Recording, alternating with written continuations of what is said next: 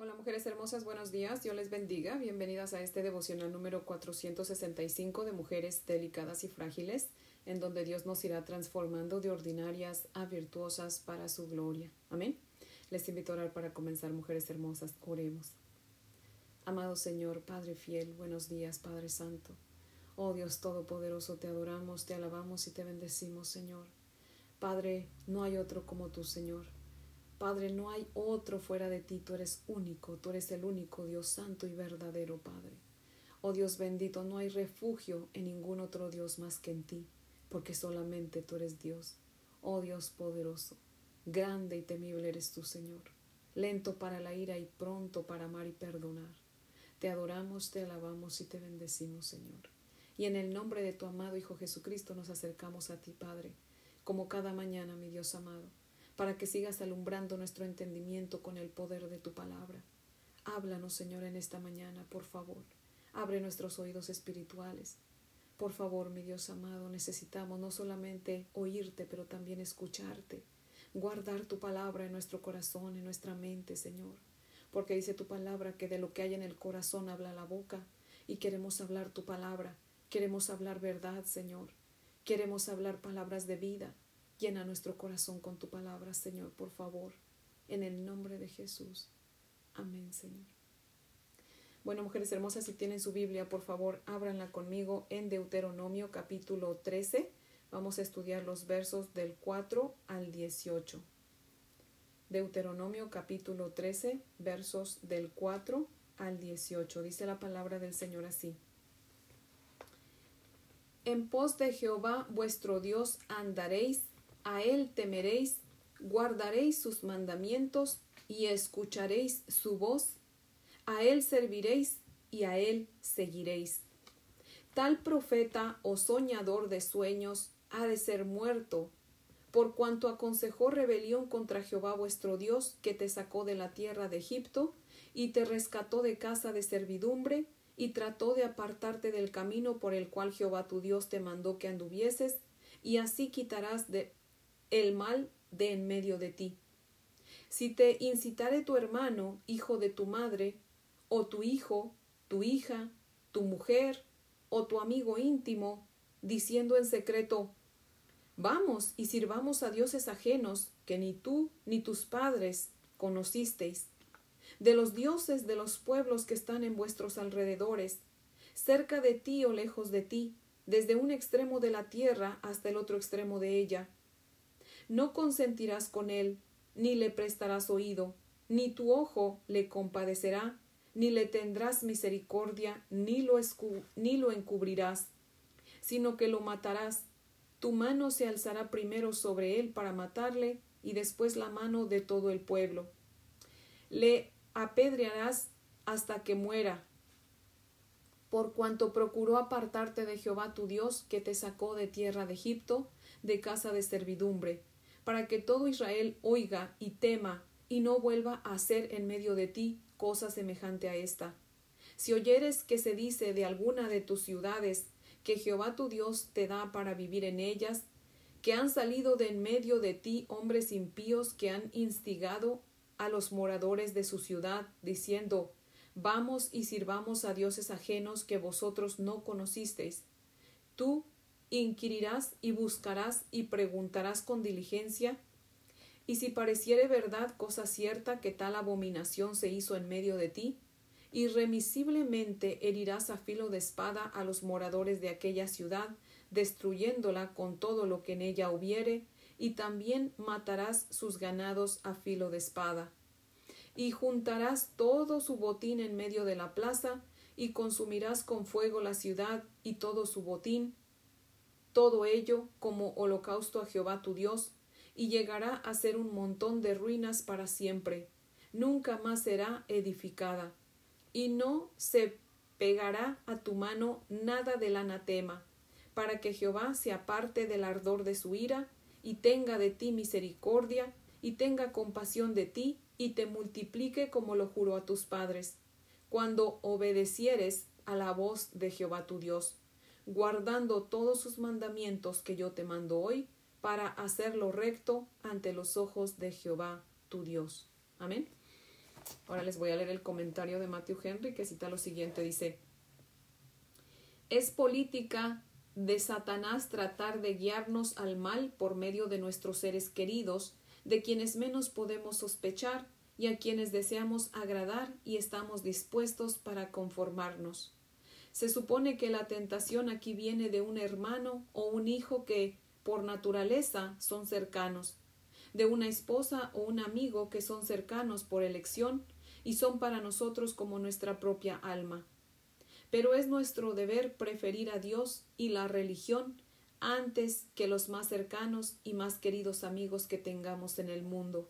No debemos quebrantar la ley de Dios por agradar a nuestros amigos. No hay que consentirles ni ir con ellos, sea por compañía o por curiosidad, ni para ganar sus afectos. Es una regla general. Si los pecadores te quieren engañar, no consientas, dice Proverbios 1, verso 10 no debemos impedir el curso de la justicia de Dios. Aquí está el caso de una ciudad que se rebela contra el Dios de Israel y sirve a otros dioses. Se supone que el delito fue cometido por una de las ciudades de Israel, aunque se les ordenó preservar la religión por la fuerza, no se les permitió llevar a otras personas a ellas por el fuego y la espada. Los juicios espirituales bajo la dispensación cristiana son más terribles que la ejecución de los criminales. No debemos, no tenemos menos causa que los israelitas para temer la ira divina. Entonces temamos la idolatría espiritual de la codicia y el amor del placer mundano y tengamos cuidado de no verlos en nuestra familia por nuestro ejemplo o por la educación de los hijos. Quiera el Señor escribir su ley y su verdad en nuestro corazón y establecer en él su trono y derramar su amor. Fin de la cita.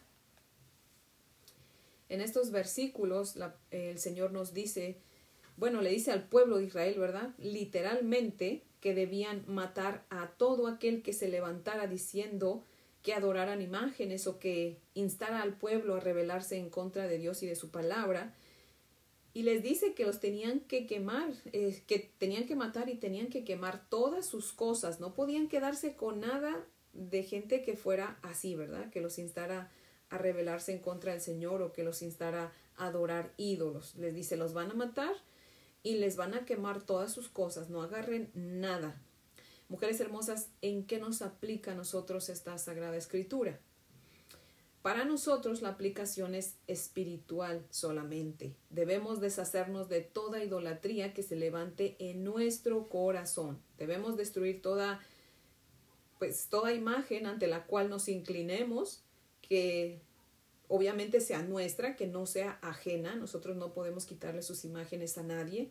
Cada quien conforme vaya conociendo de la palabra de Dios y tenga esa relación con nuestro Señor Jesucristo, nuestro Señor Jesucristo le va a mostrar lo que tiene que hacer. Pero nosotros en nuestra vida, si nosotros tenemos imágenes, tenemos que votarlas. Si nosotros tenemos un ídolo en, nuestra, en nuestro corazón, tenemos que votarlo. Nosotros tenemos que deshacernos de nuestros propios ídolos, no de los ídolos de, de los demás, sino de nuestros propios ídolos. Así que cuidémonos, más bien busquemos en nuestro corazón, ¿verdad?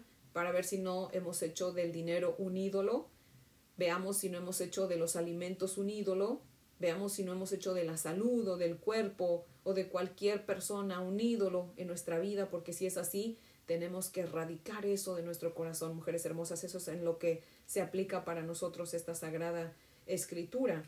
Y debemos de, de cuidarnos, ¿verdad? Dice la palabra también de que pues no vaya a ser nuestra familia la que nos inste, ¿verdad? Usualmente es más fácil caer en tentación cuando una persona cercana a nosotros, una persona a quien estimamos, nos insta a hacer cosas que no debemos, ¿verdad? Así que tenemos que tener mucho cuidado y, cuidémonos que no vayamos a dar una mala enseñanza a nosotros, a nuestros hijos, que por causa nuestra, nuestros hijos eh, pequen en contra del Señor, ¿verdad? Tenemos que tener mucho cuidado y orar, ¿verdad? Y ayudar a nuestros hijos para que se deshagan de sus ídolos de su corazón también, ¿verdad? Porque somos pecadores, mujeres hermosas, y si nosotros tenemos ídolos en nuestro corazón, pues es, es obvio que nuestros hijos también los tienen. Así que ayudemos a nuestros hijos, que son nuestros hijos. Dios nos da, ha dado autoridad sobre de nuestros hijos, así que bien podemos orar con esa autoridad que Dios nos ha dado para que Dios quite esos ídolos de los corazones de nuestros hijos. Amén. Así que, mujeres hermosas, oremos para que Dios nos dé discernimiento de espíritus, dice primera de Juan 4.1, amados, no crean a todo espíritu, sino probad los espíritus si son de Dios, porque muchos falsos profetas han salido por el mundo. O sea que oremos, mujeres hermosas, para que Dios nos dé el discernimiento y no creamos a todo lo que nos dicen también, ¿verdad? Tengamos mucho cuidado, recordemos todo lo que Dios nos está diciendo aquí en Deuteronomio. Hoy en día lo vemos, hay muchas religiones donde tienen imágenes, hay religiones donde no creen que Cristo es Dios, hay infinidad de religiones y nosotros tenemos que tener mucho cuidado que al Dios que adoramos sea el Dios creador del cielo y de la tierra, al Dios de Abraham, al Dios de Isaac, al Dios de Jacob. Amén. Nosotros creemos en Dios Padre, Dios Hijo y Dios Espíritu Santo. Amén. Dios es Dios trino y en ese Dios es en el que nosotros creemos. Dice la Biblia que si alguno no cree que Jesucristo es Dios, pues ese es un anticristo, porque anticristo significa que, que está en contra de Cristo, no ama a Cristo, odia a Cristo. Entonces, muchas religiones dicen que no, que sí creen que Jesús es hijo de Dios, pero no creen que Jesús es Dios. Tenemos que tener mucho cuidado con eso, mujeres hermosas. Y ahora ya se han inventado que esas religiones, por ejemplo, los testigos de Jehová, los mormones, dicen, no, sí creemos que Jesús es Dios, pero es mentira. O sea, ellos piensan que con que lo digan con su boca y no lo digan con su corazón, pues no hay problema. Pero ellos no creen que Jesús es Dios. Ellos solamente se lo van a decir para que usted se enganche con ellos, pero una vez que usted está enganchada le cuentan la verdad. Ellos no creen que Jesús es el hijo de el, que es el hijo de Dios y que es Dios, pero Jesús es Dios, la Biblia dice, ¿ok? Así que conforme vayamos continuemos estudiando, usted lo va a ver. Pero de ahí, de hecho, en su casita, mujeres hermosas, lean la palabra de Dios, lean la Biblia de primera mano, no se conformen con este devocional de 10, 15, 20 minutos. No, lean la Biblia ustedes de primera mano. Amén. Acompáñenme, mujeres hermosas, a leer Segunda de Corintios capítulo 11. Busquemos Segunda de Corintios, está en el Nuevo Testamento, Mateo, Marcos, Lucas, Juan, Hechos, Romanos, Corintios, Segunda de Corintios, capítulo 11. Vamos a leer los versos del 13 al 15. Dice la palabra del Señor así en segunda de Corintios 11 del 13 al 15. Porque estos son falsos apóstoles, obreros fraudulentos que se disfrazan como apóstoles de Cristo. Y no es maravilla, porque el mismo Satanás se disfraza como ángel de luz. Así que no es extraño si también sus ministros se disfrazan como ministros de justicia, cuyo fin será conforme a sus obras.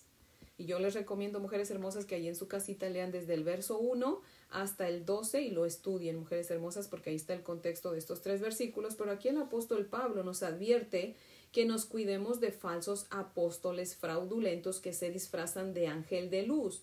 Todos esos son los lobos rapaces que predican de la prosperidad, que, que sanan, que le dan regalos cuando usted va a sus servicios. Pero ¿saben a quiénes son a los que engañan, mujeres hermosas? aquellos que no están cimentados en la palabra del Señor, aquellos que nunca tienen tiempo de leer la Biblia, aquellos que siempre andan tras la prosperidad y la buena salud.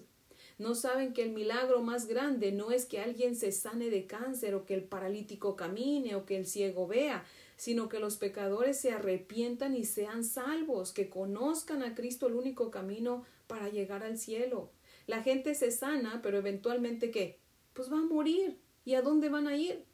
Si la voluntad de Dios es que seamos sanados de una enfermedad, mujeres hermosas, ahí donde estemos, Dios nos va a sanar. No necesitamos andar tras esos falsos profetas, apóstoles fraudulentos, dice Pablo, que lo único que buscan es el dinero. Por eso Dios dice, mi pueblo se pierde por falta de conocerme. O sea, la ignorancia de la gente los condena.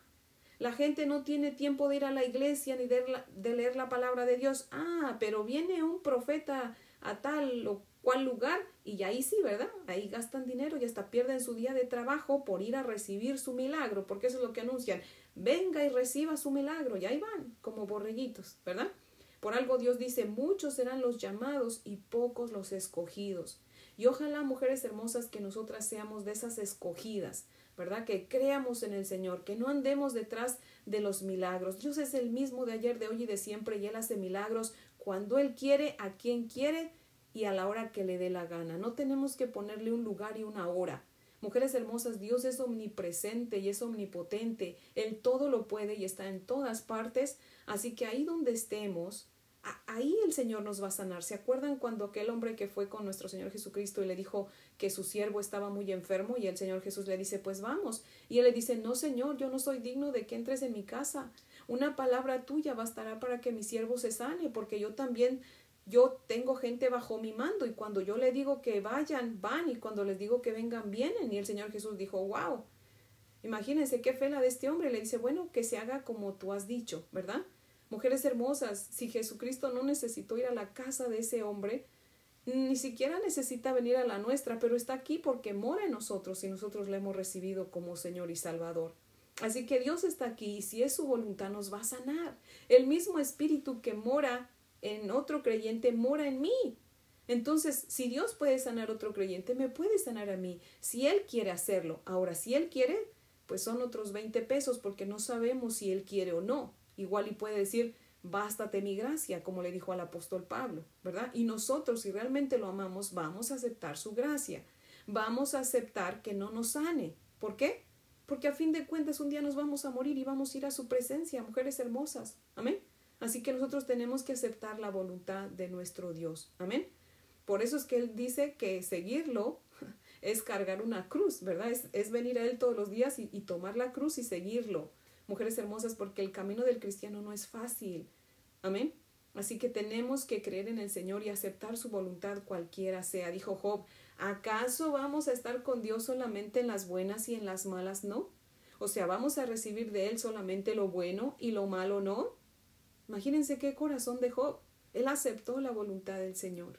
Así que mujeres hermosas, nosotras tenemos que seguir estudiando la palabra del Señor para que sigamos conociendo cómo eran sus siervos, sigamos conociendo cómo es Dios, cómo es su carácter, que Él tiene poder. Amén. Y si es su voluntad, nos va a sanar y gloria sea su nombre. Pero si por alguna cosa no nos sana, si por alguna cosa no nos prospera, alabado sea su nombre, porque Él es Dios y sabe lo que necesitamos. Mientras nos dé lo que necesitamos, mujeres hermosas, estamos bien. Amén.